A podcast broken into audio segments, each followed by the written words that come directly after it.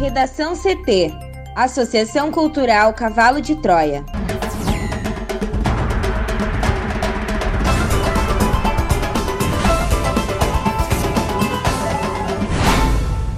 Agora, no Redação CT. Internações por coronavírus batem novo recorde em UTIs de Porto Alegre. Publicada a medida que obriga planos de saúde a cobrir exames para a detecção do coronavírus. Ministro do STJ derruba a prisão domiciliar e determina que Queiroz retorne à prisão. Pesquisa aponta que comunidade escolar não quer retomada das aulas no Rio Grande do Sul antes de vacina contra a Covid-19.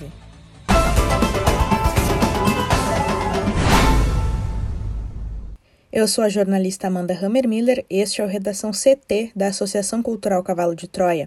Céu nublado em Porto Alegre, temperatura de 17 graus. Boa tarde. E a nebulosidade persiste no Rio Grande do Sul nesta sexta-feira. Há possibilidade de temporal e chance de queda de granizo em algumas partes do estado. A previsão do tempo completa daqui a pouco. A Prefeitura de Porto Alegre entregou nesta sexta-feira a obra de pavimentação e infraestrutura da Avenida Ernesto Neugbauer, no bairro Humaitá. A via facilita para quem vem de Canoas a Porto Alegre. A avenida estava em obras há quatro anos e recebeu nova pavimentação em blocos de concreto, rede de drenagem, passeio público e meio-fio em concreto, duas faixas de rolamento e sinalização viária. Agentes da EPTC orientam os motoristas no local. E eles também monitoram obras entre as ruas Anita Garibaldi e Tomás Gonzaga, no bairro Boa Vista. A sexta-feira começou hoje com semáforos fora de operação e muito congestionamento. Um deles na Avenida Baltazar de Oliveira Garcia, com a Rua Alberto Range, na saída de Alvorada para Porto Alegre. O outro na Avenida Protásio Alves, com a Saturnino de Brito, devido a um caminhão que bateu contra o semáforo. A equipe elétrica da IPTC atende as duas ocorrências. Também na Avenida Baltazar de Oliveira Garcia, mas no trecho com a Manuel Elias, um carro bateu em um poste e o motorista não se feriu. Já na BR-290, no quilômetro 478, em Rosário do Sul, o trânsito ficou interrompido pois teve um acidente entre dois caminhões sobre a ponte Marechal Abreu. E para finalizar, a Prefeitura de Porto Alegre alerta para manter as janelas abertas no transporte coletivo, para garantir a segurança de todos e evitar o contágio pelo coronavírus. Caso o usuário presencie alguma divergência, deve ser feito o registro através do número 118. Com o trânsito, Juliana Preto. Prefeitura divulga novo pacote de projetos para o transporte público. A repórter Juliana Preto nos traz os detalhes. A Prefeitura de Porto Alegre deve ampliar nos próximos dias a ofensiva para tentar reduzir a tarifa de ônibus da capital a partir do ano que vem. Hoje, a passagem é a mais cara do Brasil. O Poder Público irá encaminhar à Câmara Municipal mais cinco projetos de mobilidade urbana com o objetivo de ampliar as formas de financiamento do sistema e de desonerar os usuários. Entre os novos projetos está a chamada tarifa de congestionamento, que prevê a cobrança de uma taxa de R$ 4,70 de veículos particulares, incluindo motocicletas e carros de aplicativos, que ingressarem no centro histórico em dias úteis, das 7 da manhã às 8 da noite. A taxa seria cobrada por meio de um aplicativo toda vez que o veículo ingressasse no perímetro entre as avenidas Mauá e Loureiro da Silva e a Rua da Conceição estariam isentos veículos de socorro médico, oficiais e de moradores da região central. A medida, cuja lógica está em compensar o dano ambiental provocado pelo uso do transporte individual, teria impacto de R$ 1,60 na tarifa, segundo os cálculos da Empresa Pública de Transporte e Circulação, a IPTC. O projeto é inspirado na iniciativa de cidades como Londres, Nova York e Santiago, no Chile, e substitui uma proposta protocolada em janeiro que previa a cobrança de veículos emplacados fora de Porto Alegre para ingressarem na cidade.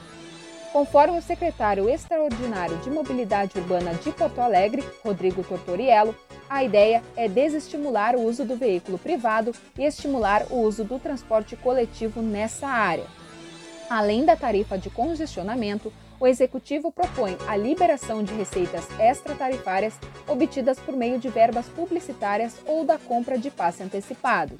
Também mudanças na emissão do passe escolar, uma revisão da lei do sistema de transporte público de passageiros de Porto Alegre e a permissão do uso de veículos menores em dias e horários com demanda de passageiros reduzida.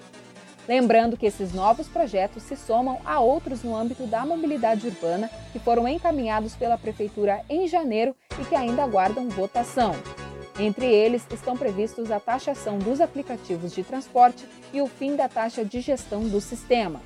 Segundo o executivo, a aprovação da tarifa de congestionamento e desses dois projetos poderia derrubar o valor da tarifa dos atuais R$ 4,70 para R$ 2,25 já no ano que vem. Apesar dos esforços do poder público, é pouco provável que o novo pacote seja apreciado a tempo de ter impactos no preço da passagem em 2021. Isso porque os projetos chegam à Câmara Municipal em meio a um período conturbado Além da pandemia de coronavírus, os parlamentares aprovaram recentemente a abertura de um processo de impeachment contra o prefeito Nelson Marquesan Júnior. Internações por coronavírus batem novo recorde em UTIs de Porto Alegre. As internações por coronavírus seguem crescendo nas unidades de terapia intensiva de Porto Alegre e na tarde desta quinta-feira bateram um novo recorde ao somar 342 pessoas em atendimento.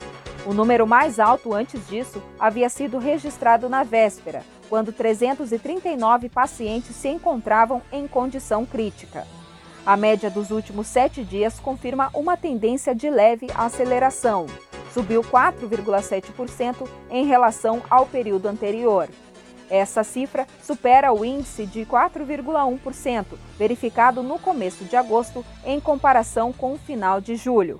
A variação é pequena, mas indica que não há sinal de estabilização. O cenário desperta preocupação entre especialistas em infectologia e epidemiologia por dois motivos principais.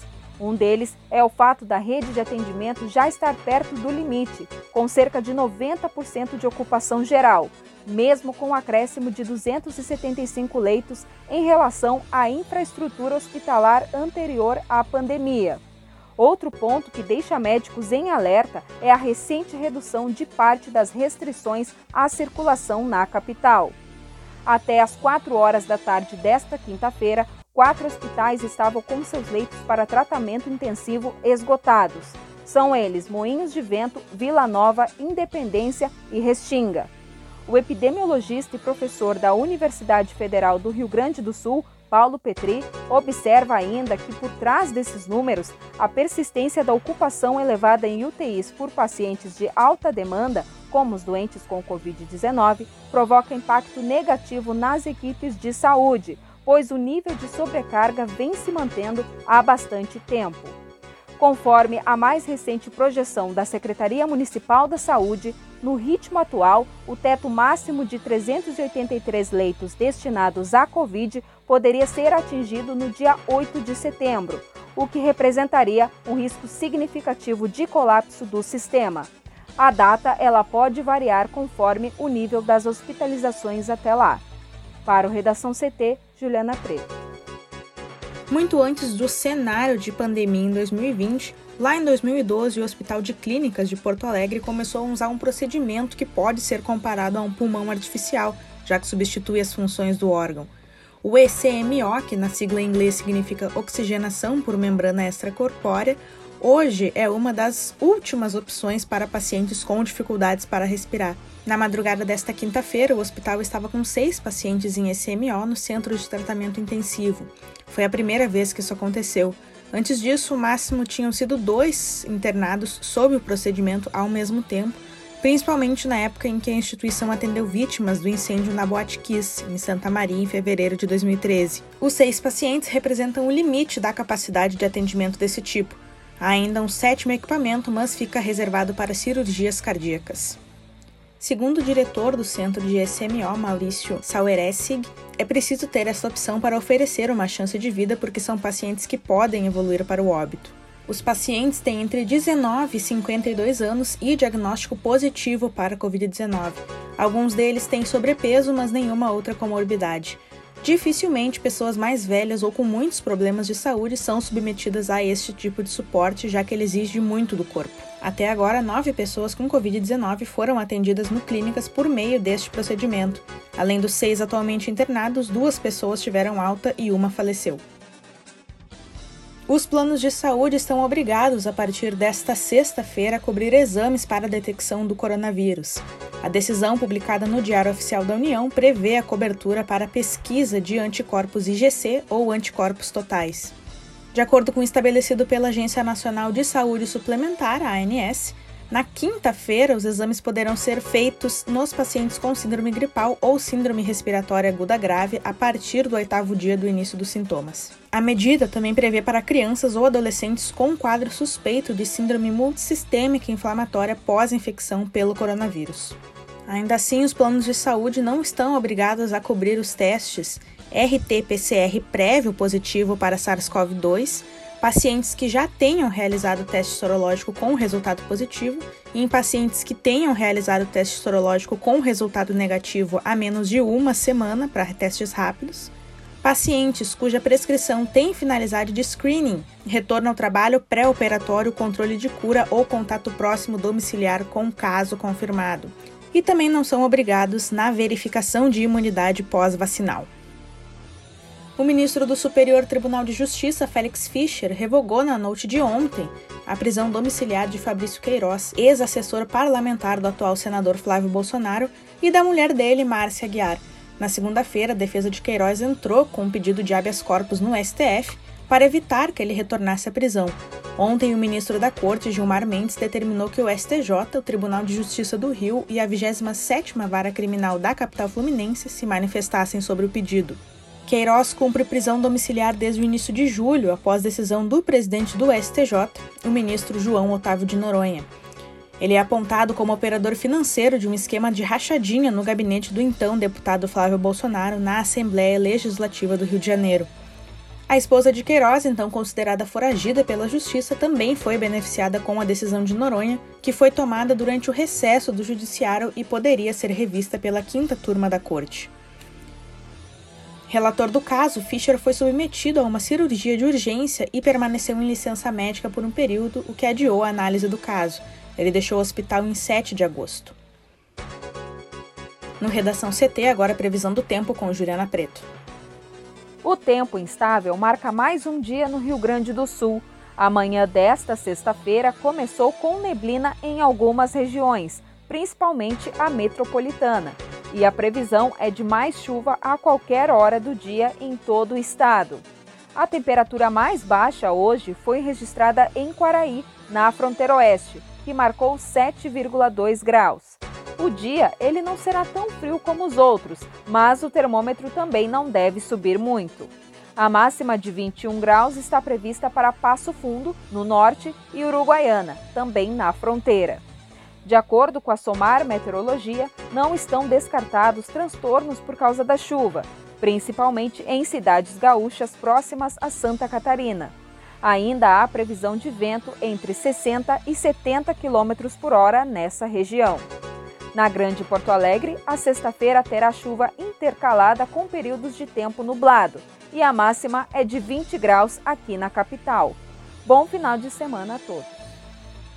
E vamos agora para o bloco de educação, uma análise preliminar dos dados da consulta online Educação e Pandemia no Rio Grande do Sul, desenvolvida pelo CPR Sindicato e consolidada pelo Departamento Intersindical de Estatística e Estudos Socioeconômicos, apontou que 86% dos 1.701 entrevistados não acreditam que é possível retomar as aulas sem vacina para a Covid-19. No mesmo levantamento, 84% dos pais afirmam que não mandariam os filhos à escola antes da disponibilização de uma imunização contra o vírus. Realizada entre 27 de julho e 12 de agosto, a pesquisa recebeu respostas de pais, alunos, professores, funcionários das escolas e equipes diretivas de 730 instituições estaduais de 253 municípios. Ela foi divulgada dois dias depois de o Estado apresentar aos prefeitos uma proposta inicial de retomada das aulas presenciais nas cidades com bandeiras amarela e laranja, começando pela educação infantil em 31 de agosto. O calendário escolar ainda está em discussão. Outro dado que chama atenção é que 77% dos que responderam à consulta apontam que a educação infantil deve ser a última modalidade a retomar as atividades presenciais, por exigir mais proximidade do professor ou do funcionário da escola e por maiores dificuldades em relação ao distanciamento social, ao uso de máscaras e ao não compartilhamento de pertences. Desde julho, mesmo sem aulas presenciais, as escolas estaduais permanecem em regime de plantão para realizar atendimentos, higienização e funções administrativas. O CPR Sindicato pretende divulgar a pesquisa completa nos próximos dias. Redação CT, apresentação Amanda Hammermiller, colaboração Juliana Preto. Uma produção da Associação Cultural Cavalo de Troia com o apoio da Fundação Laro Campos e Marielle Franco. Próxima edição na segunda-feira, ao meio-dia e 45. Boa tarde.